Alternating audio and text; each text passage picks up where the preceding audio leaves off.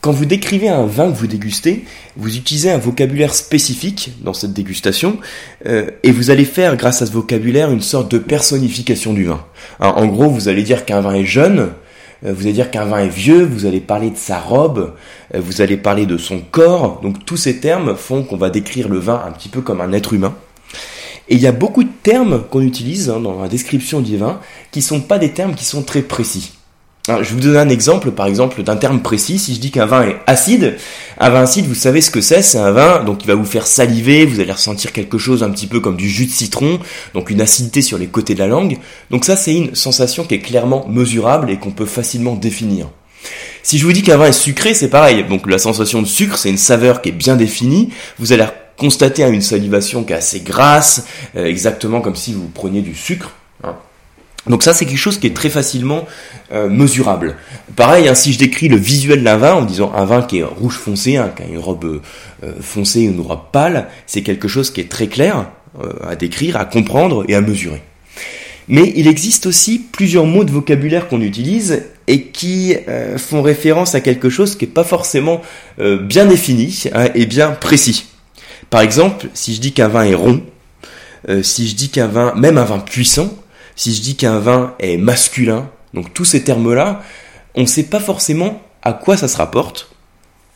Et ce que je vous propose de voir dans ce podcast, c'est euh, plusieurs couples de mots. Alors c'est pour ça que j'ai appelé ça trois fois deux mots. Hein, ça veut pas dire grand-chose, mais trois fois deux mots, c'est à dire que je vais prendre euh, trois euh, couples de mots antagonistes, si vous voulez. Hein, je vais opposer le terme rond et vif, le terme masculin et féminin, et le terme léger puissant. Alors, ces termes que j'utilise, ce que je vous propose de faire, en fait, c'est prendre chacun de ces termes et vous les définir en termes de sensations qui sont clairement mesurables, que vous allez tout de suite comprendre. Hein, comme tout à l'heure, je vous disais l'acidité, euh, le sucre, euh, je vous disais aussi un vin euh, qui est pâle, qui est foncé, donc tout ça, c'est des choses que vous savez exactement à quoi ça, ça correspond. Et là, mon but, c'est de vous donner ces termes, donc masculin, féminin, rond, vif, etc., et vous dire clairement à quoi ça correspond, comment vous pouvez donc les reconnaître en bouche, et donc comment vous pouvez utiliser à bon escient ces mots de vocabulaire? Voilà donc l'objectif euh, du podcast. Alors je mettrai juste sous le podcast, euh, donc sur le, le le blog hein, levinpasapa.com. Si vous écoutez le podcast sur un autre support, donc vous retrouverez sur le euh, des liens où je parle aussi du vocabulaire du vin.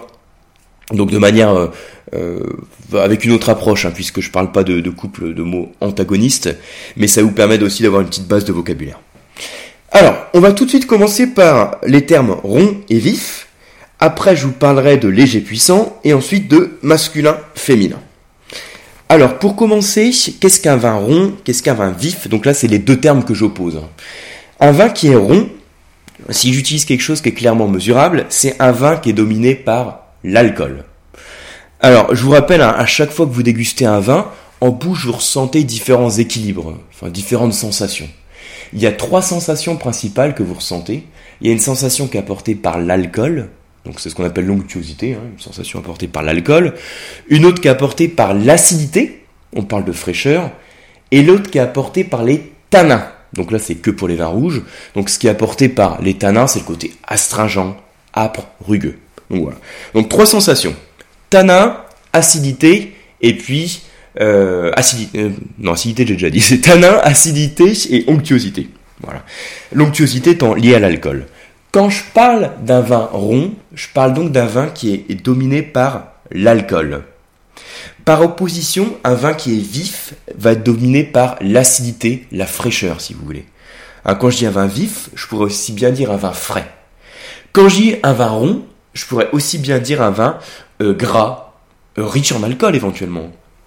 Donc, euh, par exemple, si je prends deux vins blancs, hein, on va comparer deux vins blancs, il y a certains vins blancs qui peuvent être ronds et d'autres qui peuvent être vifs.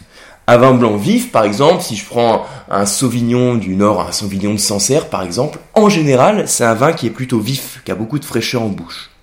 Maintenant, si je prends un Chardonnay de Côte de Beaune, type un Meursault, Là, vous allez avoir un chardonnay qui va être beaucoup plus rond en bouche. Il va être dominé par le gras. Là, le gras dont je parle n'est pas nécessairement apporté par l'alcool. Il peut s'apporter aussi par le type de vinification. Ah, par exemple, l'élevage en fût de chêne qui a apporté une sensation d'onctuosité en bouche. Euh, je peux comparer, justement, en restant sur un chardonnay, je peux prendre deux chardonnays, et je vais avoir un chardonnay qui va être vif, et l'autre qui va être rond. Hein, je reprends mon, mon meursault, je vous parlais de mon meursault qui était plutôt rond en bouche. Si maintenant je prends un petit chablis par exemple, donc je reste en Bourgogne, mais là je vais avoir quelque chose qui va être dominé par la fraîcheur et qui va être beaucoup plus vif. Dans le cas de vin rouge, si je prends par exemple, je vais faire le même jeu en prenant un même cépage. Je prends le pinot noir. Dans certains cas, je peux avoir un pinot noir qui est plutôt vif, et dans d'autres cas, un pinot noir qui est plutôt rond.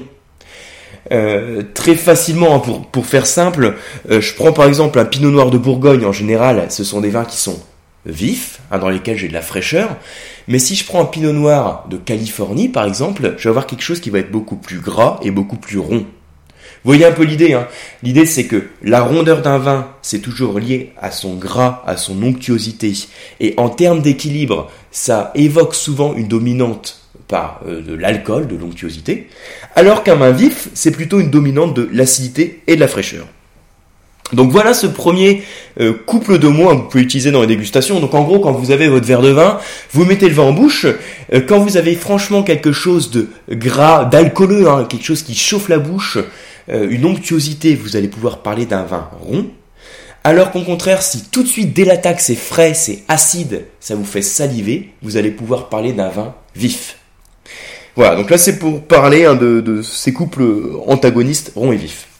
Alors quelque chose aussi qui est très basique, mais on, m'a fait plusieurs fois la question, on m'a posé plusieurs fois la question dans des cours d'onologie, c'est qu'est-ce que c'est qu'un vin léger ou un vin puissant? En général, intuitivement, vous dites, tiens, vous mettez un vin en bouche, euh, vous dites, tiens, s'il reste pas longtemps en bouche, je vais parler d'un vin léger. Si au contraire, j'ai l'impression que en bouche, il reste plus longtemps en bouche, ou bien qu'il est vraiment dominé par l'alcool, qu'il a beaucoup de tanins, etc., je vais parler d'un vin puissant. Donc c'est vrai que euh, quand on parle de vin léger ou puissant, on peut faire référence complètement à des choses qui sont clairement mesurables en bouche. Alors, quand on parle d'un vin léger ou puissant, on fait référence à ce qu'on appelle le corps du vin. Le corps du vin, ce qui participe au corps du vin, à sa puissance, ça va être trois éléments. D'une part, le niveau d'alcool, d'autre part, le niveau de tanin, donc là ce sera pour euh, un vin rouge, hein. et d'autre part la concentration en arôme. Donc alcool, tanin, concentration en arôme. Ça veut dire que si j'ai un vin qui a un niveau d'alcool important, hein, qui est bien présent en bouche, qui a beaucoup de gras, on, ce sera un vin qui sera plutôt sur la catégorie des vins déjà puissants. Si j'ai un vin, hein, pareil, qui a plutôt un niveau de tanin qui est bien présent, structuré, tannique, âpre, on sera là aussi sur la catégorie des vins puissants, charpentés. Si c'est un vin qui est concentré en arômes, c'est-à-dire que les arômes restent longtemps en bouche, vous allez les percevoir donc au nez, mais aussi en rétro-olfaction, donc en bouche. Là, on va aussi être sur la catégorie plutôt des vins puissants. Vous voyez que quand on parle de vin puissant, on fait référence à trois choses hein, donc, qui participent au, au, corps du vin et à sa puissance, c'est l'alcool, les tanins et la concentration en arômes. Et ça veut dire que je peux avoir euh, deux vins d'une même appellation. Donc je parlais de Sancerre tout à l'heure, hein. je peux avoir un Sancerre que je veux dire léger et un autre que je veux dire puissant. Hein. On peut vraiment imaginer qu'on va utiliser pour un même vin de, cette appellation, enfin de vignerons différents, peut-être deux millésimes différents, mais pour cette même appellation, on va utiliser le terme léger ou puissant. Si par exemple vous avez euh, un Sancerre donc issu euh, d'un millésime euh, qualitatif, hein, où on a un vin qui va être issu de peut-être de raisins à faible rendement, qui va être concentré, vous allez avoir une forte concentration en arôme, vous allez avoir une acidité qui va être euh, relativement faible, vous allez donc avoir un côté gras qui va ressortir, et votre Sancerre va être plutôt puissant. Alors que par opposition, je peux avoir un millésime plus compliqué ou des rendements plus importants, avoir un Sancerre plus sur l'acidité, avec des arômes moins concentrés, et qui va être plutôt léger. Voilà l'opposition léger-puissant. Donc c'est euh, c'est assez basique hein, cette opposition léger-puissant, mais vous voyez que c'est clairement mesurable. On fait référence à des termes qui sont clairement mesurables et que vous pouvez utiliser systématiquement dans les dégustations. Alors, autre couple de mots dont je voulais parler, c'est donc le, le couple masculin-féminin. Parfois on dit en dégustation, tiens, ce vin est plutôt masculin, euh, ce vin est plutôt féminin, donc c'est partie des termes qu'on peut utiliser un peu, un peu comme ça, hein, qui, euh, a priori veulent pas dire grand chose, mais quand même masculin-féminin, on fait référence à là aussi des dominantes qui sont clairement mesurables dans la dégustation. En règle générale, un vin masculin va être plutôt puissant, si je fais le lien avec ce que j'ai vu tout à l'heure, alors qu'un vin féminin va être plutôt léger. Là, je fais le lien avec le couple dont j'ai parlé tout à l'heure, léger puissant. Pour aller un peu plus loin, je vais dire qu'un vin masculin va être plutôt euh, tannique, charpenté, alors qu'un vin féminin va être plutôt souple, voire vif. Souvenez-vous hein, du terme vif dont je vous ai parlé au début. Donc, alors clairement, on dit parfois en dégustation, le, profil type d'un vin de Bordeaux, c'est plutôt un vin masculin parce qu'il est charpenté, il a des tanins qui sont bien marqués, hein, apportés par exemple par le Cabernet Sauvignon. Alors qu'un Bourgogne, même en restant sur les vins rouges, hein, sur les Pinots Noirs de Bourgogne, on va avoir quelque chose qui est plus fin, parce que le pinot noir apporte moins de tanins, donc il est moins âpre, moins astringent, donc plus fin, euh, peut-être bah, plus acide, hein, aussi plus souple, plus délicat. Donc là, c'est l'opposition qu'on fait entre euh, masculin et féminin. Alors vous voyez que ça fait pas forcément référence au vin que les hommes ou les femmes vont préférer. Hein. Moi j'ai fait des... mes sondages dans les cours d'onologie, hein, je peux vous dire que euh, les hommes ne préfèrent pas forcément les vins dits masculins et les femmes ne préfèrent pas forcément les vins dits féminins. Hein. Alors, il y a, par contre, il y, a quelques décennies, c'était peut-être plus le cas dans le sens où il y a quelques décennies, c'était les, hommes buvaient beaucoup de vin et les femmes buvaient très peu de vin. Et quand on boit très peu de vin et qu'on n'est pas habitué à cette structure, à cette acidité, hein, à cette structure tannique, on va préférer spontanément des vins qui vont être plus souples, plus légers, voire avec un petit peu de sucre résiduel, donc des vins plus faciles à boire. D'ailleurs, en parlant de cette, euh, cette construction des associations qu'on fait entre les hommes et les femmes dans la consommation du vin, j'avais vu une étude de, qui était faite autour des nouvelles de Simon, donc sur euh, les nouvelles de Maigret, hein, où on voyait euh, le, type de consommation qui était faite par les hommes ou les femmes dans les nouvelles de Maigret.